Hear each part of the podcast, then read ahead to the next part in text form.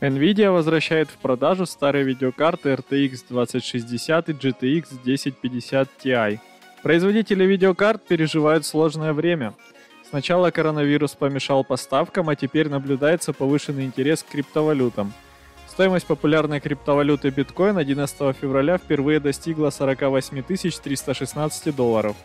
Поэтому по всему миру из продажи пропали вообще все видеокарты, а если какие-то остались, то их продают в три дорого.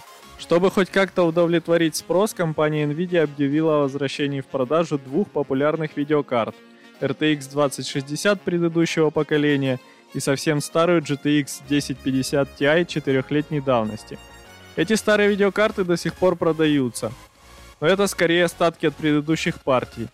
Да стоят они тоже очень дорого. Например, если еще до Нового года RTX 2060 стоила не больше 30 тысяч рублей – то сейчас в некоторых магазинах ее продают за 50 и даже 60 тысяч рублей. Та же история с GTX 1050 Ti. Старая видеокарта уровня производительности ниже среднего. Ее продают за 15-20 тысяч рублей. Выбор в пользу RTX 2060 и GTX 1050 Ti легко объяснить. Как сообщает PC World, эти видеокарты предыдущих поколений, которые легко производить в больших количествах – Конвейеры для производства видеокарт с современной архитектурой Ampere перегружены, заводы не справляются с выпуском. А помимо этого на рынке чипов есть значительный конкурирующий спрос.